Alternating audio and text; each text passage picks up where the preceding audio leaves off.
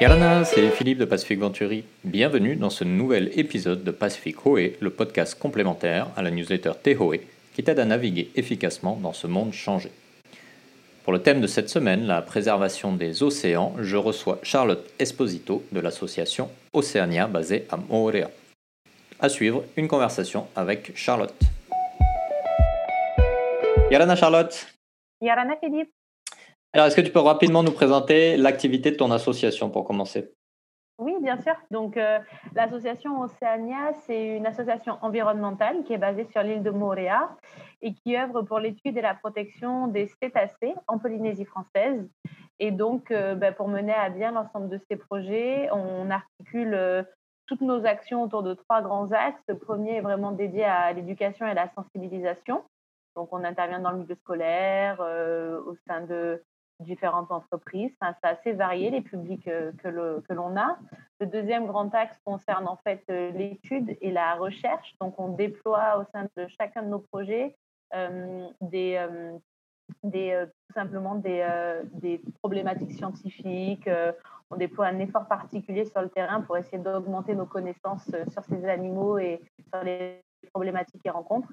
Et la troisième, eh bien, c'est vraiment, on porte à cœur euh, tout ce qui est insertion professionnelle et formation. Donc, euh, on est amené assez régulièrement euh, à interagir ben, dans ce sens pour motiver les générations futures à, prendre part aux filières environnementales. D'accord, ça fait beaucoup d'activités. Du coup, vous êtes une équipe de combien alors? Alors en permanence, vraiment dans nos bureaux, on est entre 5 à 6 personnes. Et pendant la saison euh, des baleines à bosse, euh, où les projets sont un petit peu plus intenses et notre euh, présence sur le terrain est aussi beaucoup plus marquée, à ce moment-là, l'équipe double quasiment. Donc, tu as vraiment une équipe de permanents qui est renforcée par une équipe de collaborateurs patentés, donc mm-hmm. de collaborateurs locaux qui amènent leur, leur expertise en fonction des projets qu'on déploie. Et on a aussi, ben, comme beaucoup d'associations, on bénéficie du dispositif de pouvoir recevoir des services civiques, des stagiaires de fin d'études, des contrats aidés par le territoire, enfin voilà, tout ce genre de dispositif qui fait que oui, sur la saison, on est euh, une petite équipe de 10. D'accord. Ça fait une, bonne équipe. Alors justement, dans le cadre de, ce que vous observez euh, au quotidien, notamment pendant la, saison des baleines, où a priori vous êtes peut-être plus sur, euh, sur l'eau, euh, quel est de ta perspective l'état de santé de, l'océan aujourd'hui et quelles sont les menaces les plus immédiates?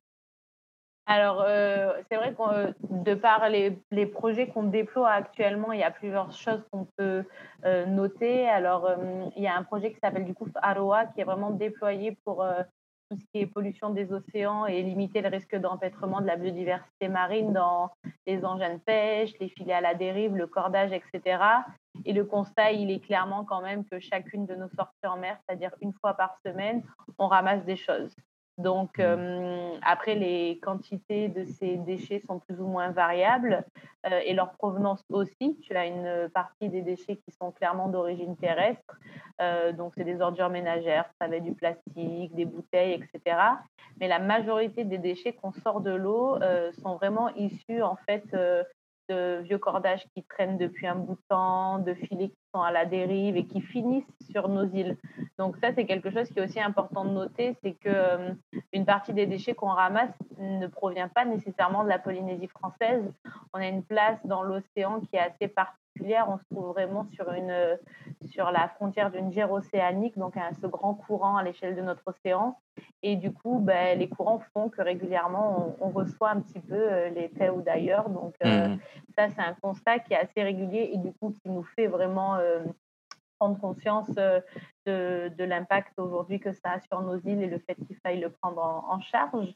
et ensuite, la deuxième chose vraiment sur laquelle on porte une attention particulière, eh bien, c'est euh, l'augmentation du trafic maritime. C'est vrai qu'aujourd'hui, euh, d'une façon mondiale, ce trafic il, est en nette augmentation parce qu'on bénéficie au quotidien bah, d'arrivées de matériaux, de marchandises.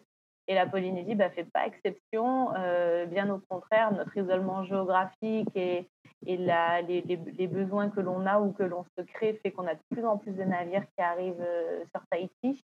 Et donc, du coup, bah, ça représente clairement un risque qui n'est pas des moindres pour notre océan et pour, euh, pour tous ses habitants. Donc, euh, nous, les cétacés, bah, les menaces directes qu'on observe, c'est le risque de collision, qui est de plus en mmh plus élevé sur, euh, sur la route entre Tahiti et Moorea.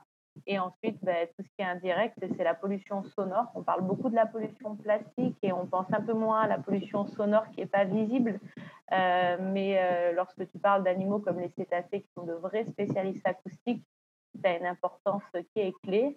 Donc, euh, vraiment, quand ils devraient un petit peu faire un bilan sur l'état de santé de, sur nos océans, ben, on ne peut pas dire qu'il est en pleine forme quand même au vu mmh. de tous les signaux d'alerte que l'on reçoit.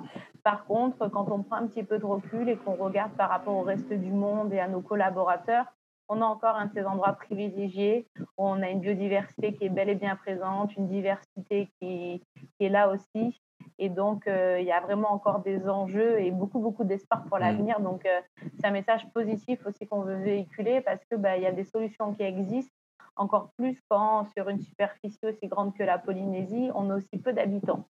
Ça, c'est quelque chose qu'on souligne peu, mais on a la chance d'avoir un sanctuaire qui est aussi grand que l'Europe et d'avoir une population qui, euh, qui est peut-être de la taille moyenne d'une ville en France, tu vois. Donc, hmm. euh, notre impact, euh, il peut être significatif et je pense que c'est ça aussi qu'il faut retenir, quoi.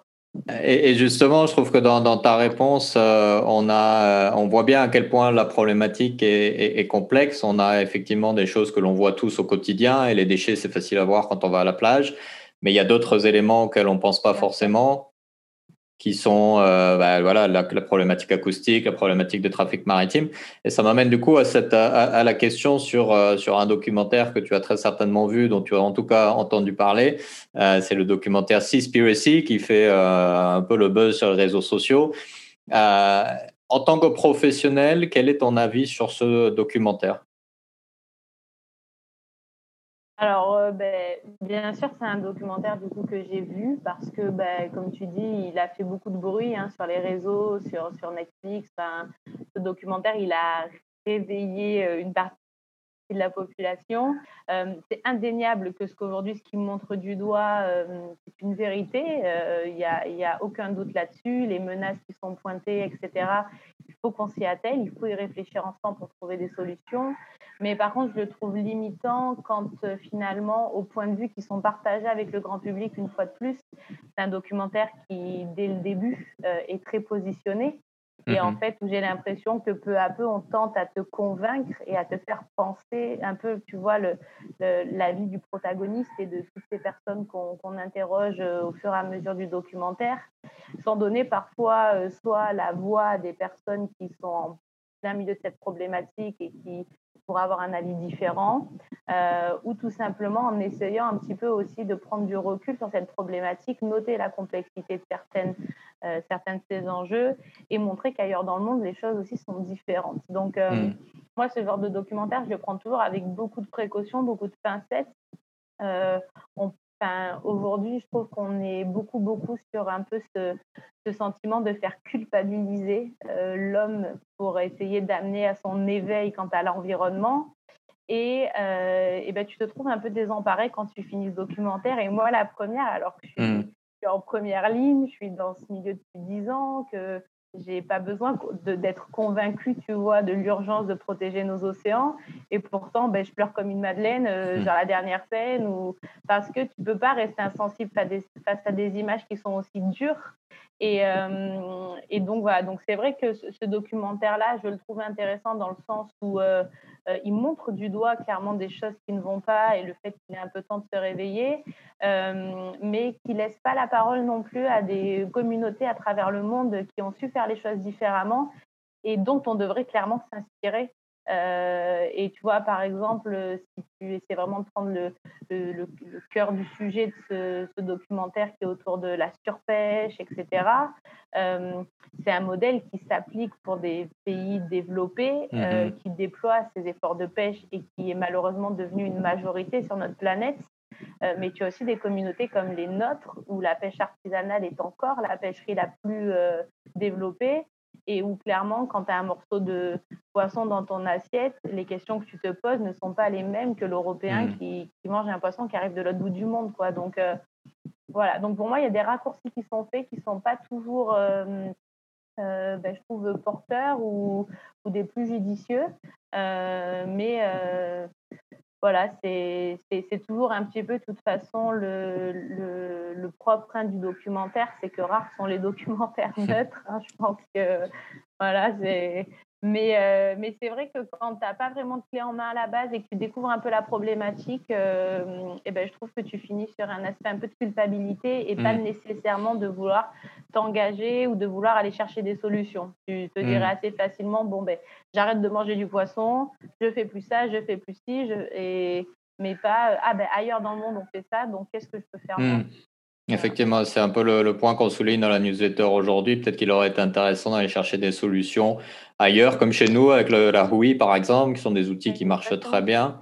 Et, toi qui fais de la, sensibilisation et de l'éducation euh, à titre professionnel, euh, est-ce que justement tu penses que ce travail qui est parfois très simplificateur, justifié par la volonté de faire de l'impact, fonctionne bien ou est-ce qu'il ne vaut pas mieux justement expliquer clairement comment les choses fonctionnent et montrer qu'il y a de l'espoir, comme tu le disais tout à l'heure, pour vraiment faire en sorte que les gens s'engagent?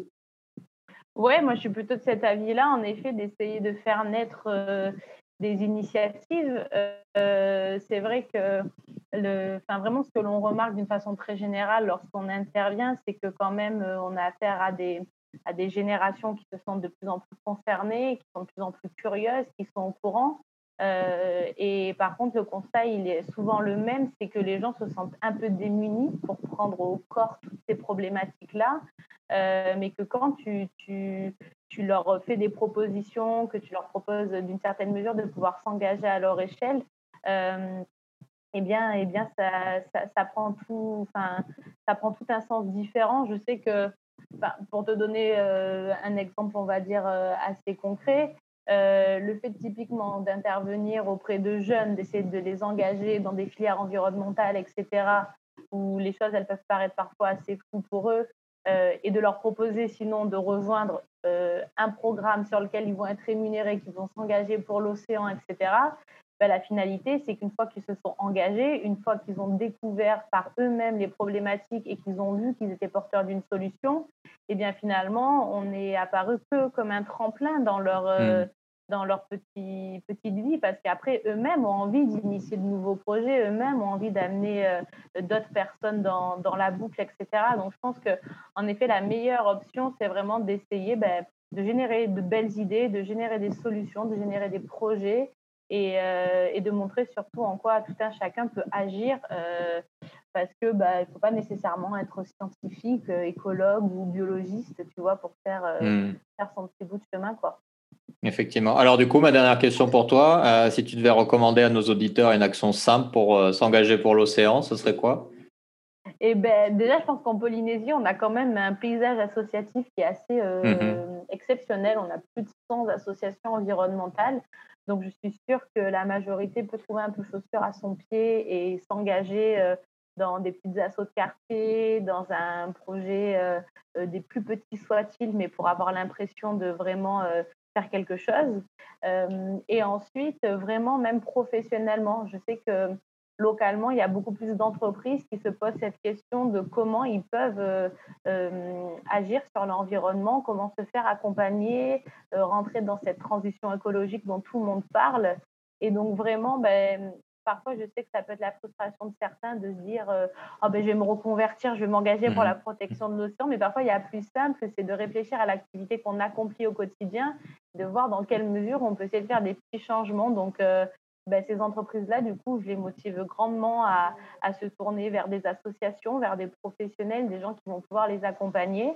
Euh, et ensuite aussi ben, de noter qu'aujourd'hui, on parle vraiment de l'océan et de son rôle, à quel point il est précieux dans notre quotidien, parce que je pense que ça, l'homme l'oublie, parce qu'on hmm. est profondément des terriens, euh, alors que euh, notre planète, c'est loin d'être une planète Terre, c'est une planète bleue, on est entouré d'eau constamment. Euh, c'est grâce à ce grand océan qu'on respire à plein poumon quotidiennement. sur nos îles, on ne peut absolument pas passer outre qui nous rend des services incroyables. Euh, et, notre impact et nos, actions, bah, elles commencent sur Terre, hein, déjà en étant plus vigilants euh, euh, sur les déchets qu'on va, qu'on va mhm. engendrer en essayant de les réduire, sur notre consommation. Moi, je pense qu'il ne faut pas oublier le rôle que l'on a en tant que consommateur. C'est-à-dire que si on arrête de consommer des choses, elles vont arrêter d'arriver sur notre territoire. Bien sûr. Et donc, euh, et donc eh ben, ça va être une, une, vraie boucle. Donc, euh, consommer localement, c'est un conseil qu'on recommande très souvent et qui est à la portée de tous d'encourager des initiatives locales, d'aller plutôt chez votre petit producteur, de, de, manger du poisson qui est issu d'une pêcherie artisanale, de, d'essayer de, faire venir le moins de choses de l'autre bout du monde. Euh, pour moi, c'est un petit peu ça, être euh, responsable, engagé aussi pour sa planète dans un futur proche. Voilà. Et à la portée Super. Donc, si chacun fait quelque chose, l'océan fera sa part aussi dans tout ça. C'est toujours une belle leçon d'interaction. Bon. depuis longtemps, je crois, sa part, donc il est temps de un peu la part. Effectivement. Charlotte, merci beaucoup. Avec grand plaisir, Philippe. Merci. Alors j'imagine que tu n'as plus à être convaincu de la nécessité de préserver nos océans, mais j'espère que cette conversation avec Charlotte t'aura apporté une perspective concrète et une analyse approfondie de la part d'un professionnel de cette problématique à laquelle nous faisons face. Tu peux retrouver la newsletter d'aujourd'hui sur nos réseaux sociaux ou notre site internet, où tu peux également t'y inscrire gratuitement pour recevoir dans ta boîte email tous les prochains numéros le mercredi à 17h30.